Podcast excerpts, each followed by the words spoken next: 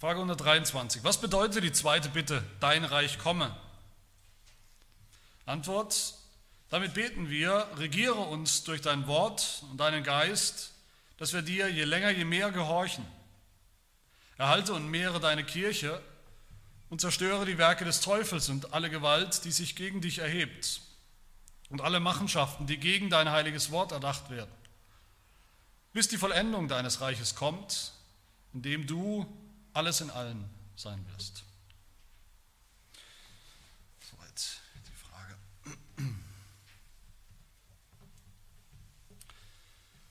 Dieses Gebet, mit dem wir uns beschäftigen, dieses Mustergebet, wie ich immer wieder sage, das Jesus selber seinen Jüngern, der Kirche gegeben hat, beigebracht hat, als sie ihn gebeten haben, sie haben ihn ja gebeten und gesagt, Herr, lehre uns beten, lehre uns, wie wir beten sollen. Und dann hat er ihnen dieses Gebet gelehrt. Das ist mit Abstand das bekannteste Gebet in der ganzen Christenheit, auf der ganzen Welt. Wir alle kennen es auswendig. Es ist uns irgendwo schon in Fleisch und Blut übergegangen. Wenn uns nachts jemand wecken würde, könnten wir es wahrscheinlich auch noch äh, sagen.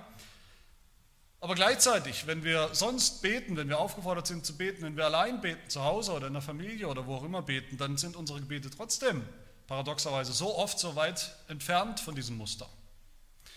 Unsere Gebete sind oft flach, wenn wir ehrlich sind, geprägt von, von sehr mickrigen, kleinen Anliegen und Bitten, auch kleinen Erwartungen auf das, was Gott möglicherweise, wenn überhaupt, tut auf unser Gebet hin. Wahrscheinlich ist das alles angetrieben oder eher gehindert dadurch, dass wir gar nicht so richtig glauben, dass Gott handelt aufgrund von Gebet und durch Gebet, weil wir immer wieder sagen oder denken, Gott braucht doch unser Gebet nicht. Wir haben oft wenig Lust zu beten, deshalb wenig Motivation zu beten. Aber wenn wir einen Augenblick sehen könnten, einen winzigen Augenblick nur sehen könnten, eine Sekunde lang, was Gott bereit ist zu tun, wie er Himmel und Erde in Bewegung setzen will und wird, aufgrund von Gebet, dann denke ich, wäre das alles anders. Dann würde, würden wir beten, eifriger beten, erwartungsvoller beten motivierter beten. Und Gott sei Dank finden wir so eine Motivation hier in dieser zweiten Bitte. Das ist alles andere als ein mickriges, kleines Gebetsanliegen. Wir haben bei der ersten Bitte schon angeschaut, die Form, diese besondere Form, die Formulierung, die ja in den ersten drei Bitten zutage kommt und immer, immer gleich ist. Dein Name werde geheiligt, dein Reich komme, dein Wille geschehe. Wir haben gesehen, dass in all, den ersten, in all diesen drei Bitten einerseits was drin steckt oder was ausgedrückt wird, was schon so ist, was schon der Fall ist. Gottes Name ist schon heilig, haben wir gehört und gesehen, so heilig, dass man ihn eigentlich gar nicht mehr heiliger machen kann. Wie will man den heiligen? Gottes Reich ist schon gekommen, Jesus hat das Reich gebracht, hat das eindeutig gesagt und deutlich gemacht, als er gekommen ist. Und Gottes Wille geschieht auch schon, natürlich geschieht Gottes Wille er ist ja Gott, er ist allmächtig. Was Gott wirklich will, das geschieht auch. Gott macht sich einen Plan und den, verführt, den führt er auch durch bis zum Ziel und völlig ohne Abstriche und völlig ohne Mühe. Aber auf der anderen Seite in dieser Formulierung, in all diesen drei Bitten steckt eben auch etwas, was dann andererseits noch nicht der Fall ist. Gottes Name, haben wir gehört, wird noch nicht so heilig als heilig anerkannt, schon gar nicht auf der ganzen Welt, von allen Geschöpfen, von allen Menschen, wie das sein, der Fall sein sollte, wie es Gott gefallen würde, wie es ihm auch gebührt. Auch von uns wird der Name nicht so aktiv geheiligt in unserem Leben, wie wir das sollten. Gottes Reich ist noch nicht sichtbar da. Da die Welt schon recht, wenn sie sagt, wo ist denn euer Gott? Wo ist denn seine Allmacht? Man sieht noch das Reich dieser Welt, in dem vieles falsch ist, verkehrt, vieles falsch läuft in dem anscheinend noch der Teufel regiert oder zumindest viel Macht hat, in dem die Gottlosen zu regieren scheinen und nicht Gott selber. Und Gottes Wille geschieht auch jeden Tag so oft nicht. Jede Sekunde geschieht Gottes Wille, Gottes erklärter Wille, millionenfach nicht auf, auf diesem Planeten. Menschen handeln eben bewusst mit erhobener Hand gegen das, was Gott will, gegen seine Gebote, gegen seinen erklärten, offenbarten Willen. Obwohl jeder Mensch weiß, jedem Menschen ins Gewissen geschrieben ist, was Gott verlangt.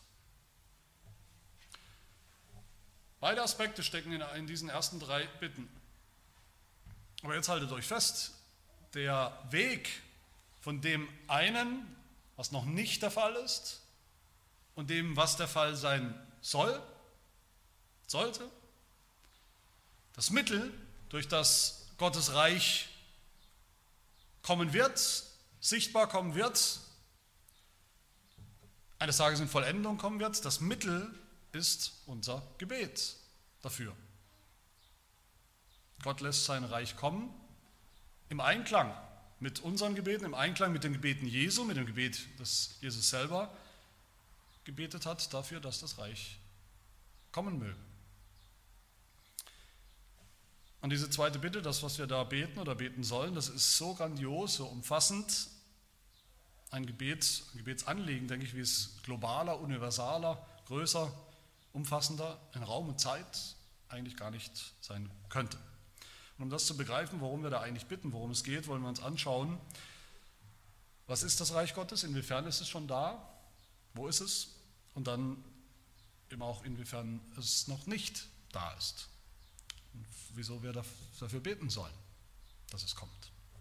Also zum Ersten, das Reich Gottes ist schon da. Das müssen wir uns erinnern zunächst, dass es im Alten Testament immer wieder Ankündigungen gab. Das Reich, Gottes Reich, ein spezielles Reich, wurde angekündigt immer wieder von den Propheten, auch schon in den Büchern Mose. Das Evangelium, das Gott seinem Volk Israel immer wieder hat verkündigen lassen, dasselbe Evangelium, das wir heute glauben, war ja ein Evangelium, in dem es auch um ein Land geht, in dem es um ein Reich geht. Ein Reich, in dem Gott selbst als König direkt, unmittelbar über sein Volk regieren wird. Sein Reich wird kommen. Und dann sehen wir später, wie dieses Volk, das Volk Israel, werden wir auch in unserer Predigtreihe noch sehen, wie es immer mehr zugeht und wie sie eines Tages tatsächlich ein Land einnehmen, das Land Kanaan einnehmen, zumindest für eine Weile. Ein wunderbares, eine wunderbare Erfüllung von diesem Versprechen. Sie haben jetzt ein Land, es gibt ein Reich, in dem sie leben, wohnen und in dem Gott unmittelbar über sie regiert. Das Reich ist gekommen. Dann hat Israel sogar einen eigenen König bekommen.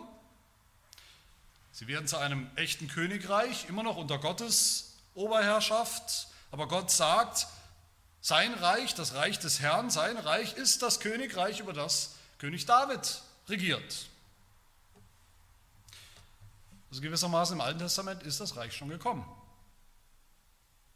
In einer bestimmten Form, ein irdisches Reich, eine irdische Heimat.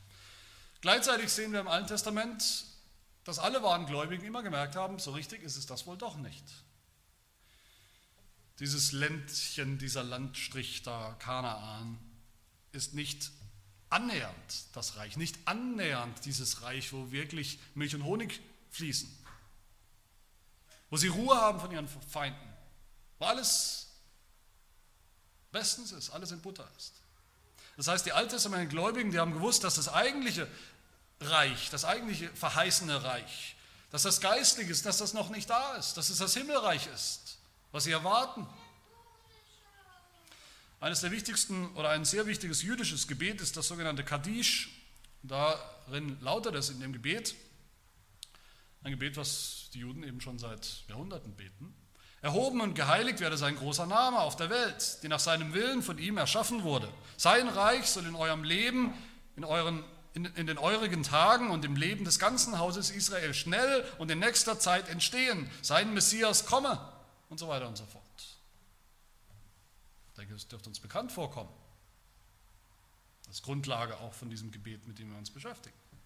Und deshalb ist es auch so spannend, dass wenn wir ins Neue Testament kommen, das Neue Testament beginnt mit der Erfüllung von dem, was wir im Alten Testament eben angedeutet haben, schattenhaft.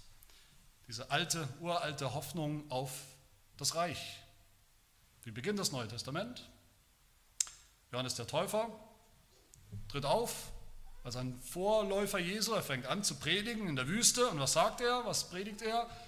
Tut Buße, denn das Reich der Himmel ist nahe herbeigekommen. Johannes als, als Prophet, als guter Prophet, wusste einerseits, jetzt ist es soweit, jetzt, Gott hat ihm das gesagt, gezeigt, jetzt ist Gott dabei, seine Verheißung zu erfüllen, aber er wusste nicht ganz genau, wie, wie das passiert. Bis Jesus kam bis Jesus auftritt. Und als Jesus kam, konnte niemand verpassen, dass jetzt etwas ganz radikal Neues, ganz radikal anderes da war. Obwohl die Leute im Großen und Ganzen nicht an Jesus geglaubt haben. Es waren ja nur ganz wenige von den Jüngern, die geglaubt haben an, an Jesus, die kleine Gemeinde. Aber trotzdem sehen wir im Neuen Testament, alle Menschen, ob gläubig oder nicht, haben gemerkt, alle, die es mit Jesus zu tun hatten, haben gemerkt, dass da etwas anderes ist, dass da eine ganz unheimliche Autorität ist in dem, was er sagt, in dem, was er tut, eine, eine nie dagewesene Kraft in, dem, in seinem Handeln, eine Kraft, die Wunder tun kann, eine Autorität, eine Vollmacht. Alle Menschen, ob gläubig oder nicht, haben gesehen, konnten bei Jesus, bei dem, was er getan hat, in seinem Dienst, in seiner Arbeit, sehen, förmlich sehen, wie er das Reich dieser Welt, das Reich der Finsternis zurückgedrängt hat oder ein neues Reich gebracht hat, in dem ganz andere Dinge gelten. Dass in ihm dieses Reich gekommen ist. Jesus hat sich hingestellt, also eine der ersten Amtshandlungen nach dem Matthäusevangelium, eine der ersten großen Handlungen, was war? Eine große Rede auf einem Berg, wie Mose damals, wo er wiederholt die Landverheißung, die Verheißung des Reiches, wie Mose es damals getan hat, hat Jesus es auch wieder getan in der Bergpredigt, wo Jesus sagt, glückselig sind die geistlich Armen, denn ihrer ist das Reich der Himmel. Für sie kommt es. Glückselig sind die verfolgt werden, denn ihrer ist das Reich der Himmel. Und später haben ihn dann die Jünger, seine eigenen Jünger gefragt, auch Johannes, bist du es, bist du der Messias? Ist das Reich jetzt da? Ist es das? Und was hat Jesus gesagt? Er sagt, hat zu ihnen gesagt, was seht ihr denn? Was passiert denn vor euren Augen? Geht hin, berichtet dem Johannes, was ihr gesehen habt, was ihr gehört habt. Blinde werden sehend, Lahme gehen, Aussätzige werden rein, Taube hören, Tote werden auferweckt, Armen wird das Evangelium verkündigt. Und Jesus hat gesagt, all das sind Zeichen, untrügliche Zeichen, das sind Beweise dafür, dass das Reich Gottes hier ist, da ist. Das heißt für uns, wenn wir beten, dein Reich komme, dann beten wir zuallererst auf Grundlage von etwas, das schon da ist, passiert ist, entscheidend. Dass Jesus nicht irgendwer war, sondern dass Jesus, der Jesus, der historische Jesus, den es wirklich gab, dass er kein geringerer war und ist als der Messias, als der König dieses Reiches Gottes. Dass in ihm das Reich Gottes schon entscheidend gekommen ist, da ist, nahe herbeigekommen ist unter uns ist. Wenn wir beten, dein Reich komme, dann beten wir das auf der Grundlage dessen, dass der Herrscher dieser Welt, der Fürst dieser Welt, wie das Neue Testament sagt, schon, dass er schon ausgestoßen ist, schon besiegt ist. Dann beten wir auf Grundlage dessen, dass der Teufel gar nicht mehr wirklich und ultimativ und uneingeschränkt regiert über diese Welt, dass der Satan schon gefallen ist wie ein Blitz vom Himmel dass Jesus die Werke des Teufels, wie unser Katechismus hier sagt, schon zerstört hat. Dass der Teufel schon die entscheidende Niederlage, den Todesstoß schon bekommen hat und dass Gott seinen Sohn schon auf seinen Thron gesetzt hat als König über das Reich. Offenbarung Vers 12. Offenbarung Kapitel 12 spricht über die Vergangenheit, über das, was schon geschehen ist. Und ich hörte eine laute Stimme im Himmel sagen, nun ist gekommen das Heil und die Macht und das Reich unseres Gottes und die Herrschaft seines Christus. Im Kreuz und in der, in der Himmelfahrt. Jesu ist das geschehen. Hinabgestürzt wurde der Verkläger unserer Brüder, der sie vor unserem Gott verklagte, Tag und Nacht. Gott hat seine Königsherrschaft angetreten in Jesus Christus. Aber dieses Ist, das, was schon da ist, was schon der Fall ist, das Reich, wie es schon da ist, ist ein Ist des Glaubens. Mit den Augen sieht man das so nicht, nicht eins zu eins, dass das Himmelreich da ist. Noch ist das Himmelreich, wie Jesus sagt, wie ein Senfkorn, unglaublich klein. Es wächst, aber es ist sehr klein. Noch ist das Himmelreich wie ein Sauerteig, den man nicht sieht. Man sieht nur, wie wir es heute Morgen gehört haben, wie das Brot aufgeht und gärt, aber man sieht nicht wirklich die Hefe darin das menschliche Auge.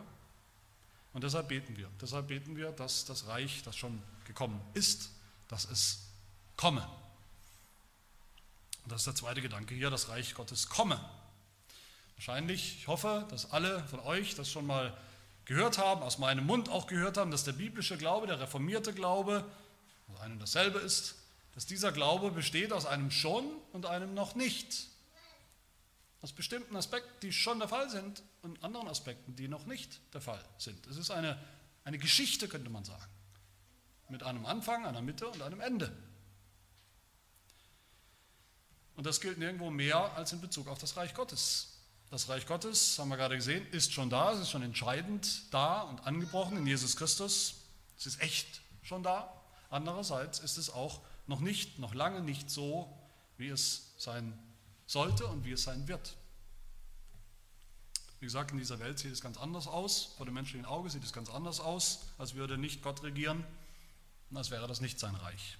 Und das ist es auch nicht. Jesus Christus hat das gesagt, als er hier auf der Erde war. Mein Reich ist nicht von dieser Welt. Es ist nicht deckungsgleich mit dem, was wir sehen um uns herum in dieser Zeit, in dieser Welt. Sein Reich ist ein geistliches Reich, das kann nur im Glauben geistlich erkannt werden. Auf eine sehr reale Weise ist der Teufel noch aktiv, ist der Teufel noch mächtig, noch aktiv, noch unter uns. Dazu braucht man nur mal die Offenbarung zu lesen, wie viel der Teufel in der jetzigen Zeit noch tut, verfolgt, tötet die Kirche, Gläubige. Der Apostel Paulus beschreibt in Epheser 2, dass der Teufel, der Fürst, der in der Luft herrscht, dass er der Geist ist, Zitat, der jetzt in den Söhnen des Ungehorsams wirkt. Jetzt noch. Damals, als Paulus das geschrieben hat, das gilt heute genauso. Wir leben in derselben, in, im selben Zeitabschnitt. Noch herrscht er in der Luft, in der Welt. Noch ist das Reich Gottes nicht sichtbar in der Welt. Beziehungsweise es stimmt nicht ganz. Es gibt einen Ort, eine Stelle, wo das Himmelreich auf dieser Erde in dieser Zeit schon sichtbar ist. Und das ist die Kirche Jesu Christi, die Gemeinde Jesu Christi. Das ist nicht deckungsgleich. Die Gemeinde, die Kirche weltweit ist nicht das Himmelreich. Das Himmelreich ist durchaus größer und wird auch größer und umfassender sein. Aber das Reich Gottes wird hier schon sichtbar, ist schon sichtbar angebrochen in der Kirche. Die Anfänge des Himmelreichs. Kolonie, eine Kolonie des Himmels, des Himmelreichs auf der Erde. So sagt Jesus dann zum Beispiel, was uns nicht überraschen dürfte, wenn jemand aus der Kirche ausgeschlossen wird, rechtmäßig, weil er eben unbußfertig ist, weil er ständig sündigt, schlimme Sünden und niemals bereit ist zu hören und umzukehren. Wenn jemand aus der Kirche, aus der wahren Kirche, recht, zu Recht ausgeschlossen wird, dann wird er wovon ausgeschlossen, sagt Jesus? Aus dem Himmelreich. Weil die Kirche eine Manifestation des Himmelreichs ist. Das Reich Gottes ist da, wo Menschen anfangen, Gott zu verherrlichen, indem sie ihm vertrauen, indem sie glauben, indem sie gehorsam sind, indem sie leben, wie Gott das, das will, indem sie leben nach seinem Willen, indem sie seinen Willen tun. Und da sehen wir hoffentlich, dass, dass die, die zweite und dritte Bitte dieses Gebets, dass die ganz, ganz eng miteinander verknüpft sind. Das Reich Gottes kommt da, zweite Bitte, wo was passiert? Wo sein Wille geschieht wo Gottes Wille geschieht. Aber ich denke, wir wissen alle, Gottes Wille geschieht oft nicht, nicht einmal in der Gemeinde. Selbst in der Kirche sehen wir dann eben dieses schon, das Reich ist schon da, aber auch das noch nicht. Überall. Und in der Gemeinde macht uns das die gegenwärtige Zeit noch zu schaffen, jeden Tag. Jeden Tag machen uns Versuchungen zu schaffen, Anfechtungen, macht uns unser Fleisch zu schaffen, jeden Tag macht uns der Teufel zu schaffen. Die Welt um uns herum mit ihren Verlockungen, mit ihren Angeboten, mit ihren falschen Versprechungen. Jeden Tag macht uns unsere eigene Sünde zu schaffen, unser eigener Ungehorsam, das Misstrauen gegen Gott, der Unglaube. Und diese Wirklichkeit, diese Erfahrung, die jeder Christ, jeder Gläubige Tag für Tag macht, diese Erfahrung sollte uns eigentlich förmlich dazu drängen, zwingen, zu beten, zu bitten, dein Reich komme. Weil wir sehen, wie es noch nicht da ist, wie es sein sollte. Diese, diese Bitte ist eigentlich das, das Flehen, das Seufzen von allen wahren Christen, wahren Gläubigen, die frustriert sind mit dem, wie die Dinge sind in der Welt, mit dem Zustand in unserem eigenen Leben, mit der eigenen Sünde, mit den eigenen Fehlgriffen, mit dem eigenen Ungehorsam, dem eigenen Mangel an Heiligung. Menschen, die wie wir vielleicht manchmal frustriert sind, nah dran sind, alles hinzuwerfen, die Nachfolge hinzuwerfen als Christen, vielleicht ihre Ehen, ihre Familien, Kindererziehung, die Arbeit, was auch immer es ist, was uns zu schaffen macht, alles hinzuwerfen, weil wir denken, es, ist, es stimmt was nicht. Wer so denkt, der soll beten und flehen, dein Reich komme, wo es eben anders sein wird. Das ist mein Katechismus, wenn er sagt, hier bitten wir Gott in dieser Bitte, in dieser zweiten, regiere uns durch dein Wort und deinen Geist, dass wir dir je länger, je mehr gehorchen. Erhalte und mehre deine Kirche, die Kirche, die schon jetzt der Vorbote von, von dem Reich Gottes ist. Erhalte sie, dass sie nicht zusammenfällt. Das Reich Gottes kommt, je länger, je mehr. Obwohl es schon da ist, es kommt, je länger, je mehr. Da, wo Christen, wo die Gemeinde Gott gehorcht und seinen Willen tut, je länger, je mehr. Das heißt, eigentlich diese zweite Bitte ist auch die Bitte um unsere eigene Heiligung, unseren eigenen Fortschritt im Gehorsam, dass wir den Willen Gottes tun. So kommt das Reich Gottes mehr und mehr.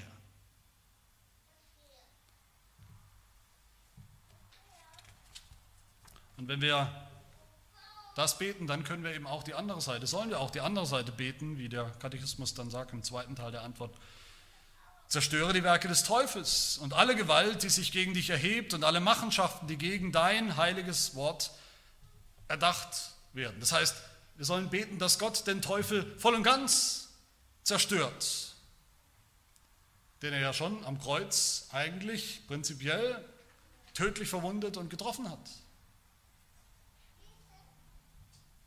Dann beten wir für das, was Paulus schreibt in Römer 16, Vers 20, wo er auch in die Zukunft schaut und sagt, der Gott des Friedens aber wird in kurzem, in Kürze, schon bald den Satan unter euren Füßen zermalmen, damit er nicht mehr da ist, damit er gar nichts mehr tun kann. Das ist diese Bitte. Das Reich Gottes kommt, wenn gleichzeitig die Feinde Gottes bezwungen werden, und zwar restlos, je länger, je mehr. Und am Ende finden wir noch einen dritten Aspekt hier des Reiches, für den wir, für das wir beten sollen, beten dürfen, nämlich das Reich Gottes wird kommen eines Tages und zwar vollkommen, in Vollkommenheit. Das erste, dass das Reich Gottes gekommen ist, in Israel schon damals im Alten Testament im gewissen Sinn als Vorstufe schon gekommen ist, dann in Jesus gekommen ist, das ist Gott sei Dank noch lange nicht das Ende der Geschichte. Und auch, dass das Reich jetzt, wie wir es im zweiten Punkt gehört haben, das Reich jetzt Tag für Tag mehr kommt und wächst und zunimmt in unserer Mitte, dass wir gegen, dass wir beten, dass den Feinden voll und ganz der Garaus gemacht wird, dass wir selber in unserem Leben der Sünde den Garaus machen. Auch das ist lange nicht das Ende der Geschichte, Gott sei Dank. In all dem haben wir noch eine Zusage, ein Versprechen Gottes, das weit über das hinausgeht. Nämlich die Zusage, dass sein Reich noch eines Tages kommen wird auf eine Art und Weise, die wir uns noch gar nicht vorstellen können. Vollkommenheit. Als Menschen in einer gefallenen Welt können wir uns Vollkommenheit eigentlich gar nicht wirklich vorstellen. Nur irgendwas, was dem ähnelt oder dem vielleicht nahe kommt. Aber wir haben hier im Wort Gottes die absolut sichere, gewisse Zusage, dass sein Reich kommen wird. Wenn wir beten, dein Reich komme, dann beten wir eben auch dafür, dann beten wir in die Zukunft hinein und beten wir, dass das, was jetzt noch nicht der Fall ist, was uns schmerzlich bewusst ist in unserem eigenen Leben, in dem Leben von der Kirche, von, den, von, der, von der Gemeinde und natürlich in der Welt, dass das eines Tages kommt und eines Tages Wirklichkeit wird. Wenn wir beten, dein Reich komme, dann beten wir, dass Gott allen seinen Feinden vollkommen eines Tages den Garaus machen wird, dem Teufel, dass der Teufel nicht mehr sein wird, die Welt, so wie wir sie kennen, nicht mehr sein wird, die Sünde nicht mehr sein wird der Tod nicht mehr sein wird als Folge von der Sünde. Wenn wir beten, dein Reich komme, dann beten wir, dass Gottes Wille dann auch geschieht. Wie gesagt, das ist deckungsgleich. Das Reich, das ist der Ort, wo der Wille Gottes geschieht. Und da, wo der Wille Gottes geschieht, da ist das Reich Gottes. Und wir beten dann, dass das vollkommen geschieht eines Tages, wie der Himmel ja beschrieben wird. Im Himmel sind die himmlischen Wesen jetzt schon, die immer und ohne Abstriche den Willen Gottes tun. Aber auch in der Welt, dass das deckungsgleich wird, wie im Himmel, so auf Erden, dass der Wille Gottes hier ohne Abstriche absolut voll und ganz geschieht. Und das nimmt uns mit rein in dem, was wir tun, was jetzt noch herzlich unvollkommen ist. Wenn wir beten, dein Reich komme, dann beten wir auch dafür oder in, in die Richtung, dass das, was wir jetzt nur, in Anführungsstrichen, nur glauben, dass wir das eines Tages sehen werden mit eigenen Augen, das ganze Reich, wie es wirklich ist, wie es vollkommen ist. Wenn wir beten, dein Reich komme, dann beten wir, wie es der Katechismus hier sagt zum Schluss, dass die Vollendung deines Reiches kommt, indem du alles in allem sein wirst. Es geht um Vollendung.